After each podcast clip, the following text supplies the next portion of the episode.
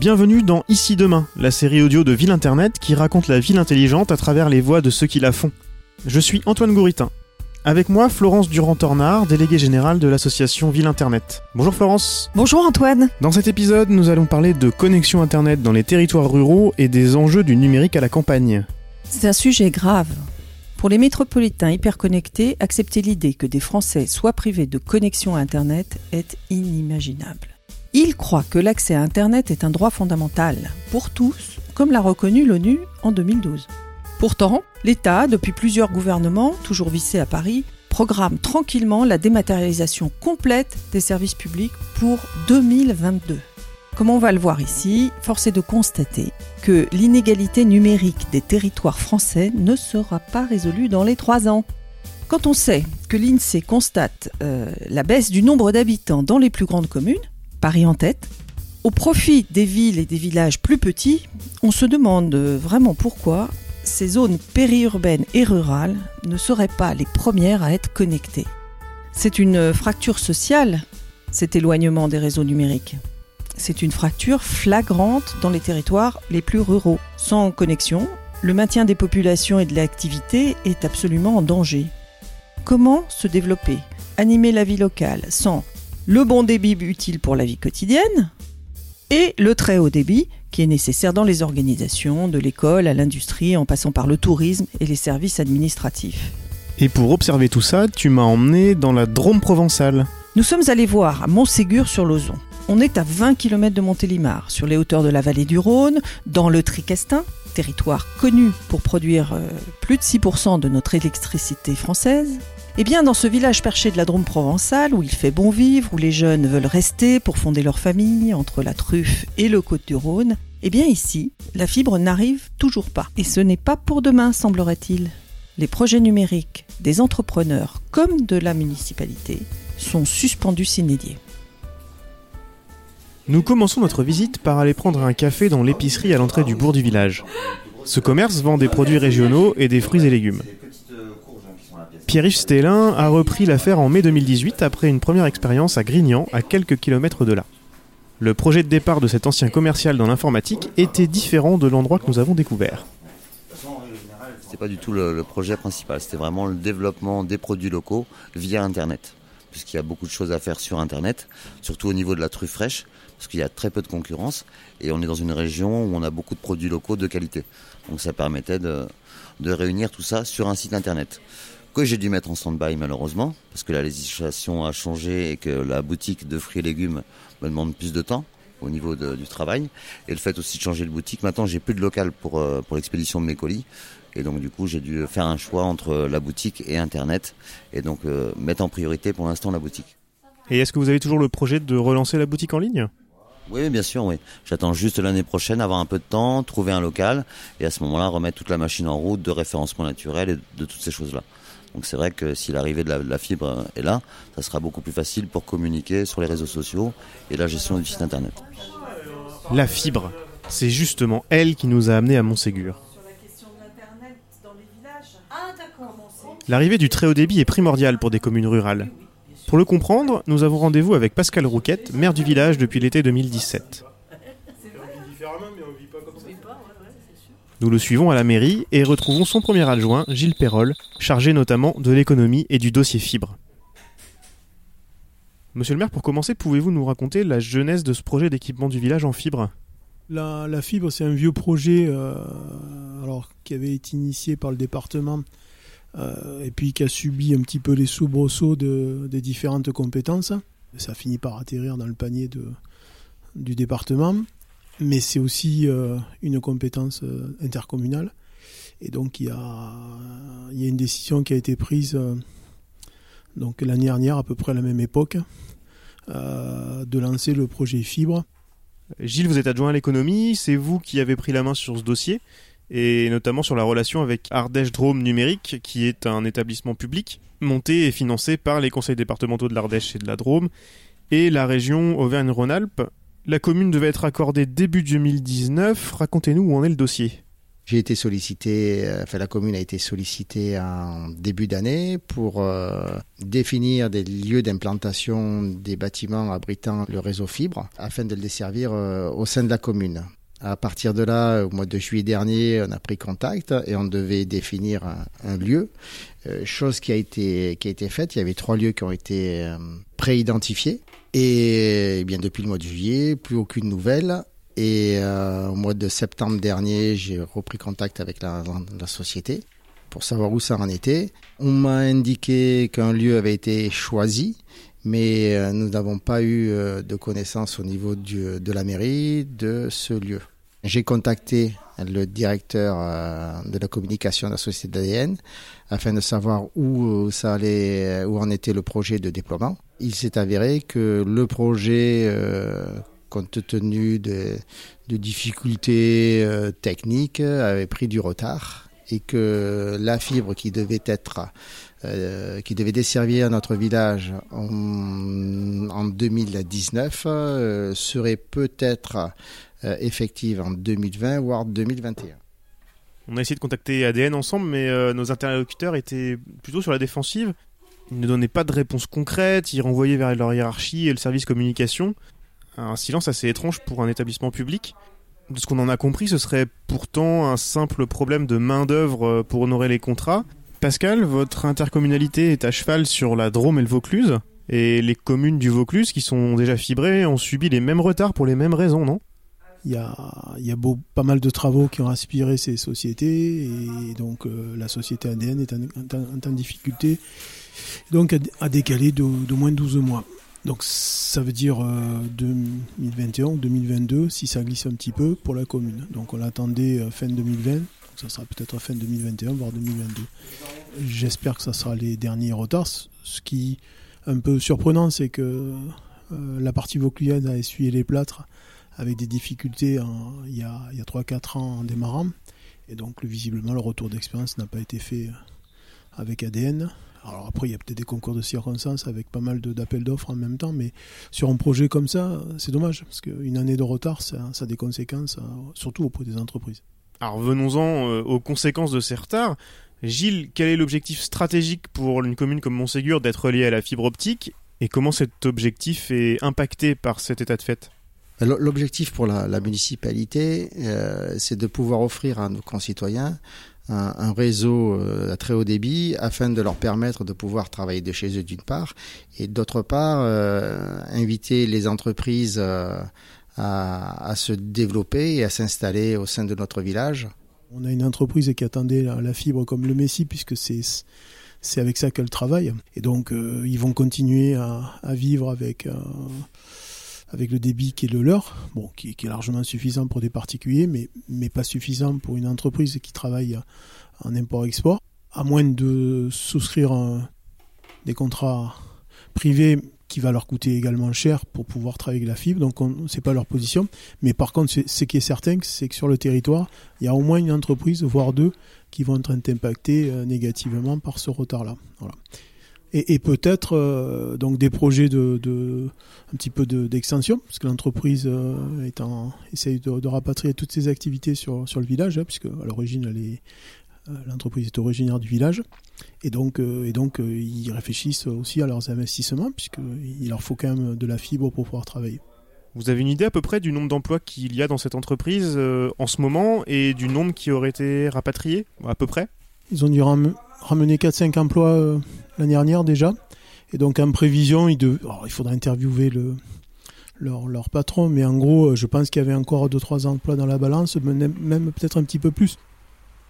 Les projets numériques municipaux vont également être facilités par l'arrivée de la fibre, et les élus ne manquent pas d'idées.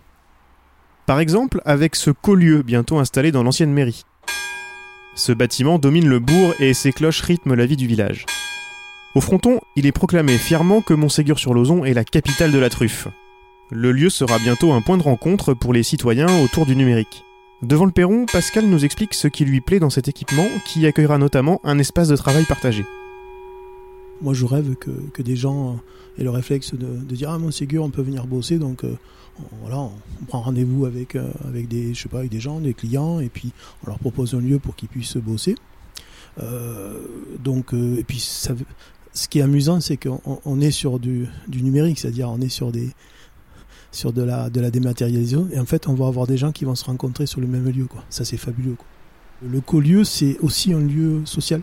C'est pas simplement un lieu où on trouve de l'informatique, c'est un lieu où, où les gens vont pouvoir échanger et, euh, et physiquement euh, trouver des idées, euh, mettre des, gens qui ont envie de jouer en ligne. Enfin, bon, tout est bon à prendre, quoi.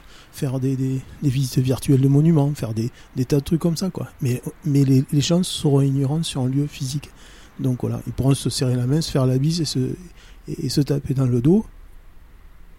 Nous poussons la porte pour rencontrer deux habitants de Montségur, Guillaume Avon et Brian Millard. Guillaume a monté Gamma Study, une agence de mise en relation entre des personnes qui veulent apprendre une langue étrangère en immersion et des écoles de langue partout dans le monde. Tu as eu l'idée alors que tu étais étudiant à Cork en Irlande? Pourquoi avoir lancé ton activité d'ici? Ah, c'est la capitale de la truffe. non, tout simplement, je... ma famille habite à Montségur, du coup, euh, pour lancer euh, pour lancer ma boîte, bah, j'ai préféré revenir, revenir à la maison. Euh, au niveau logistique, c'était plus facile, financier aussi. Euh, et du coup, non, il y a tout ce qu'il faut à Montségur, la connexion internet, que ce soit à la maison ou même en dehors, dans le village, est, est assez bonne. Du coup, j'ai tout ce qu'il faut pour pouvoir travailler. Euh, mais c'est vrai que la fibre aiderait beaucoup, notamment pour tout ce qui est vidéo. Quand je dois mettre, euh, publier des vidéos en ligne, ça prend assez beaucoup de temps, du coup ça m'aiderait aussi. Et pour toute la partie euh, sauvegarde de site internet, etc., ça prend un temps fou. Il euh, y a beaucoup de données à sauvegarder, etc. Du coup, là, ouais, la fibre serait quand même un plus pour moi. Tu fais de la vidéoconférence peut-être aussi, non? Oui aussi, oui oui, c'est vrai que oui j'avais pas pensé à ça, mais oui je fais euh, beaucoup de, de Skype, donc euh, vidéoconférence avec des, des, écoles de langue ou même des, des clients. Donc là aussi c'est vrai que des fois ça rame un peu, quelques problèmes de connexion, avec la fibre ça, ça soulagerait beaucoup. Brian, vous aussi, vous utilisez beaucoup les outils de vidéoconférence, je crois.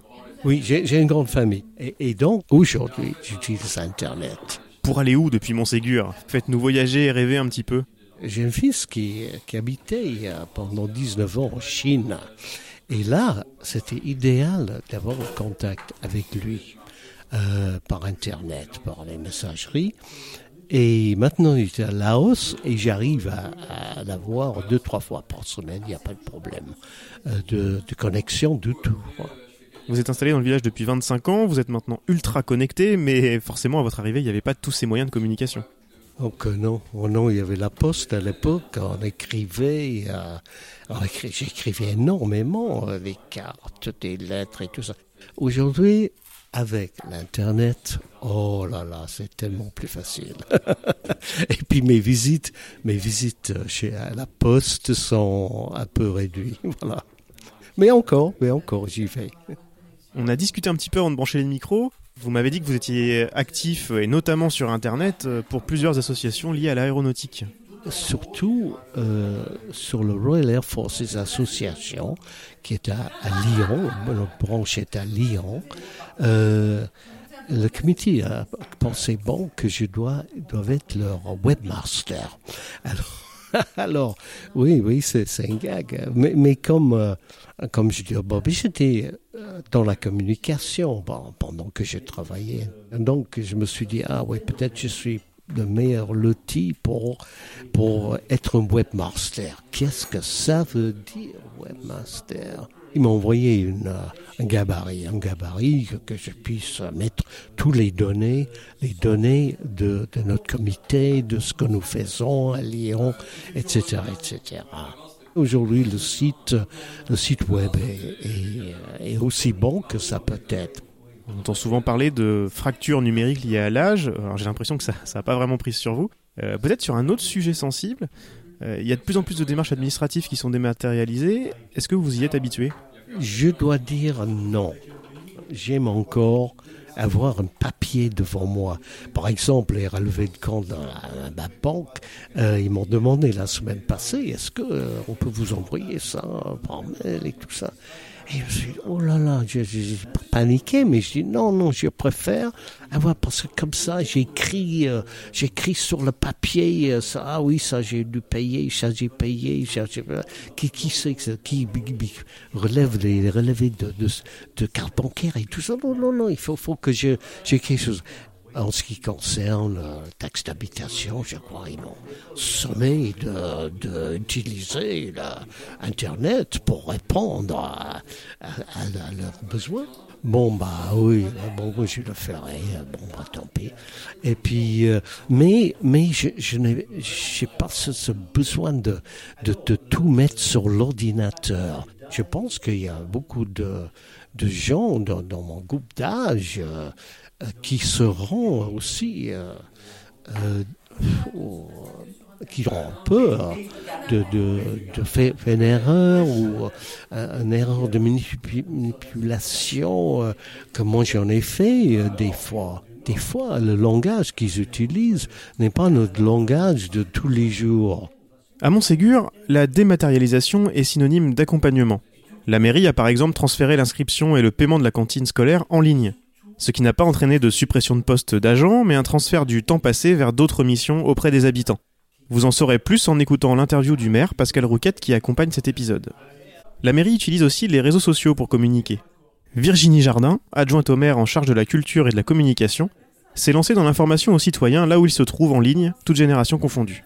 Ici dans la commune, on a vraiment, moi j'ai vraiment voulu euh, qu'on amène euh, la, la commune dans tous les foyers. tous les foyers équipés, forcément, euh, nos anciens n'ont pas Internet, n'ont pas forcément les smartphones, mais euh, on a quand même une grosse majorité de gens, même, même d'un certain âge, qui sont équipés. Donc on a voulu, j'ai voulu créer une page Facebook, un compte Instagram, et il y a un compte Twitter aussi depuis quelques temps, pour promouvoir un peu la commune. Euh, et, pour relayer les infos, sur la page Facebook, on relaie les infos des associations, bah, au foyer des retraités, les écoles. Ça, c'est intergénérationnel parce qu'on relaie vraiment les infos de, tout le monde. Et, euh, et donc, du coup, c'est, ça marche pas mal. Les gens suivent bien cette page. Ouais, ce que j'allais vous demander, est-ce qu'il y a beaucoup d'interactions des habitants eux-mêmes? Ouais, ouais, ouais, ouais. Bon, là, on a à peu près un petit peu moins de 300 abonnés. Mais euh, on a certains postes, euh, notamment sur le marché artisanal de cet été, euh, qui ont pu réunir jusqu'à 1500, 1800 personnes. Certaines manifestations associatives, bah, il n'y a pas très longtemps, je ne sais plus sur quel thème, j'avais posté. Il y a eu 2800 personnes qui se sont connectées, qui ont vu le poste. Donc c'est une page qui fonctionne pas mal. Cet été, j'avais fait un post avec des, vues anciennes du village sur sur plusieurs plusieurs jours euh, et on avait des commentaires de gens qui avaient connu. On, sollicite aussi les gens en disant Vous avez connu, euh, vous connaissez des gens qui ont connu, euh, mais est-ce que vous reconnaissez des gens sur la photo? Et certains ont répondu Ah, bah oui, moi quand j'étais petit. donc on a aussi ces interactions-là et c'est sympa d'avoir des gens qui reconnaissent des, proches, des, des, arrières, grands, oncles, grands-pères. Donc ça, ça, crée de la, de la connexion et du, de la cohésion aussi. Euh, entre les gens. Florence, on a pu se rendre compte de beaucoup de choses dans cet épisode. Peux-tu nous expliquer en quoi ce qu'on vient d'entendre est un exemple de ce qui se passe dans beaucoup de communes?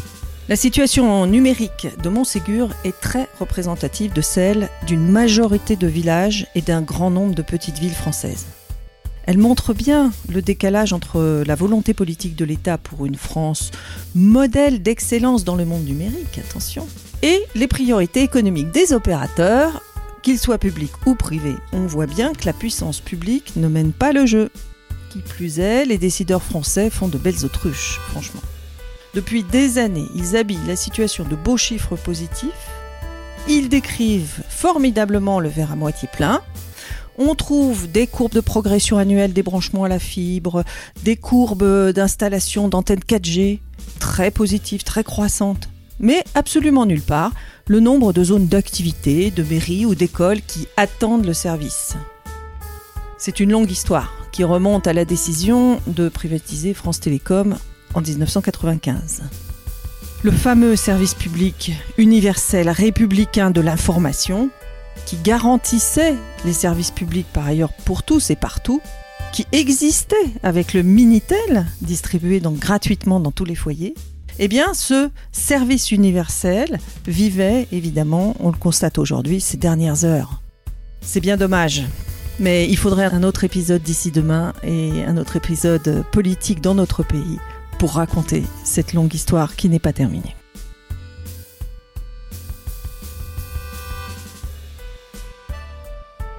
C'était Ici Demain, une série proposée et réalisée par Florence Durand-Tornard et Antoine Gouritin, produite par Ville Internet Agence.